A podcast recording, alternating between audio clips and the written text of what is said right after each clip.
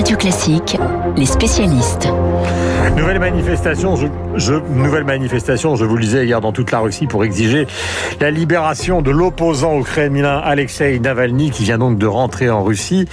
Et à nouveau, la police a répondu de façon musclée. Ces manifestations sont la marque d'une opposition qui, pour une fois, semble-t-il, depuis que Vladimir Poutine est au pouvoir, serait en train de prendre Emmanuel Faux. Oui, Guillaume, et ces manifestations, elles vont euh, sans doute commencer à imprimer, comme on dit, dans l'esprit des Russes, qui n'accordaient pas beaucoup d'attention à Alexei Navalny jusqu'à présent. L'effet de répétition euh, d'une semaine sur l'autre peut avoir son efficacité, d'autant qu'hier, il y avait des milliers de manifestants à Moscou et à Saint-Pétersbourg, mais aussi des rassemblements dans plus de 80 villes de Russie, jusqu'à Vladivostok, en Extrême-Orient, et alors que la police avait bouclé tous les centres-villes, les slogans liberté, liberté ou Poutine est un voleur retentissent maintenant dans des villes moyennes, loin de la capitale, et l'intervention des forces anti-émeutes qui ont procédé des tons hier à plus de 5000 interpellations selon une ONG spécialisée dans les manifs, rend ce mouvement de plus en plus visible, pas encore sur les chaînes d'État, mais surtout sur les réseaux sociaux qui mentionnent également des arrestations de journalistes. Alors les partisans d'Alexis Navalny vont encore accentuer la pression en manifestant demain devant le tribunal, où l'opposant sera jugé dans des affaires liées à, à sa gestion de son association anticorruption. Et tout ce tumulte profite à Alexei Navalny, qui du fond de sa cellule apparaît désormais pour ce qu'il est, c'est-à-dire un avocat de 44 ans, au verbe facile, plutôt proche des milieux nationalistes, et qui veut mettre fin au long règne de Vladimir Poutine, qui n'a pas manqué de courage d'ailleurs ces derniers mois, puisque rescapé d'une tentative d'empoisonnement sur le sol russe, parti se faire soigner en Allemagne, il a décidé finalement de rentrer au pays en prenant le risque d'être arrêté. C'est ce qui s'est passé à sa descente d'avion il y a 15 jours. Donc si vous voulez, l'image de l'opposant pourchassé et qui dérange le pouvoir se construit peu à peu et celui que Vladimir Poutine appelle parfois le blogueur est en train de devenir un ennemi politique de moins en moins marginal. D'autant plus que Poutine commence à prendre l'affaire Navalny au sérieux. Oui, absolument. Et, le signe qui ne trompe pas, c'est que Vladimir Poutine répond à Alexei Navalny. Il répond aux accusations d'empoisonnement, qui ont été reprises d'ailleurs par la chancelière allemande Merkel. Et il explique sans rire que le FSB, les services secrets, s'y seraient pris sans doute autrement. Il répond aussi à la vidéo devenue virale, diffusée sur la chaîne YouTube de, de l'opposant. Euh, une vidéo qui a été vue près de 100 millions de fois maintenant, et qui attribue à Vladimir Poutine un gigantesque Versailles russe sur les bords de la mer Noire à plus d'un milliard de dollars.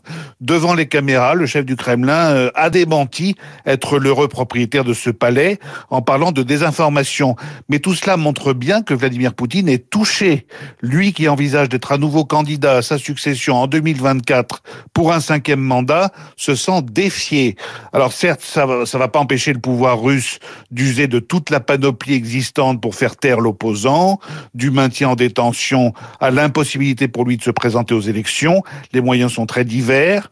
Mais le fait nouveau aujourd'hui, c'est que le chef du Kremlin doit désormais compter avec un opposant qui n'a pas froid aux yeux et qui est en train d'entrer dans le paysage politique. Voilà, il est 7h44 sur l'antenne Radio Classique. Merci Emmanuel, nous enchaînons. Nous sommes avant le journal imprévisible avec Dimitri que l'on retrouve. Je l'évoquais tout à l'heure dans les titres, Dimitri, il y a une sorte de bras de fer qui existe maintenant car il y a une contestation de la manière dont la Commission européenne est en train de gérer la répartition des vaccins. Il y a eu un coup de fil extrêmement musclé entre Boris Johnson et Ursula von der Leyen. Il y a le problème de l'Irlande. Nous en sommes où ce matin? Que se passe-t-il? Bah écoutez, ça s'est détendu après une semaine, mais alors cauchemardesque hein, pour euh, l'exécutif européen. Euh, alors tout a commencé autour du vaccin d'AstraZeneca.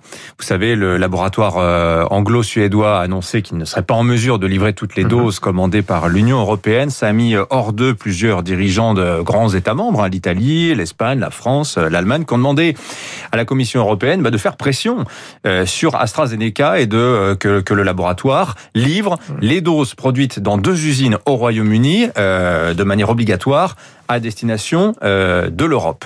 Euh, voilà comment ça, voilà comment ça démarre. Et alors, il se trouve que les Britanniques, dans l'autre sens, ont commandé, euh, notamment à Pfizer, des vaccins produits en zone Europe. Et alors, c'est là que ça devient, la situation se corse, puisque dans un accès de panique, c'est pas très clair en fait, en réalité, ce qui s'est passé au niveau de la Commission européenne.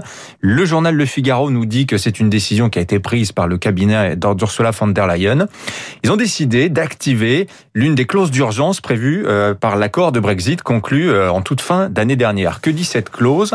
Vous savez qu'il y a le cas particulier de l'Irlande du Nord, qui est encore dans le marché euh, européen. Le but étant qu'il y ait une continuité, qu'il n'y ait pas de rétablissement de la frontière entre l'Irlande du Sud, qui elle est, est indépendante, et l'Irlande du Nord, qui elle appartient encore au Royaume-Uni. Mais dans la tête de l'exécutif européen, l'Irlande du Nord servirait en fait à faire transiter des vaccins à travers un territoire donc encore européen en direction du Royaume-Uni, comme s'il y avait une sorte de porte dérobée. Si vous voulez, c'est toute la philosophie de l'accord du Brexit qui volait en éclats à l'initiative des Européens. Alors évidemment, euh, les, la Commission européenne a rétropédalé en disant qu'on ne bloquerait pas les exportations de vaccins produits sur le continent européen vers l'Irlande du Nord, avec euh, ce soupçon que ces vaccins transitent ensuite vers le Royaume-Uni.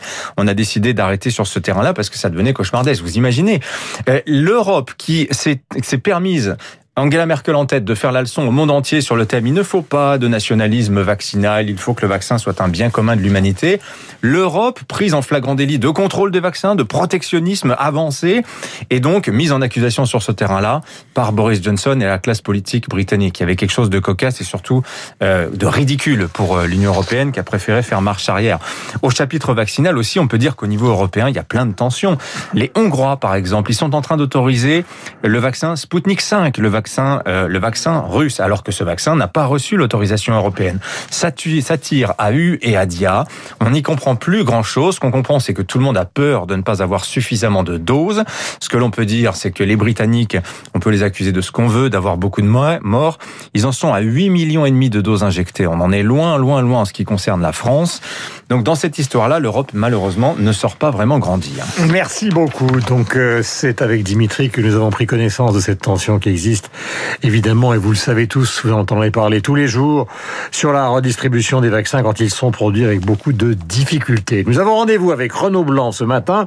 Tout à l'heure, David Barrault vous expliquera pourquoi le groupe M6 est aujourd'hui à vendre, ce qui est une assez grande surprise.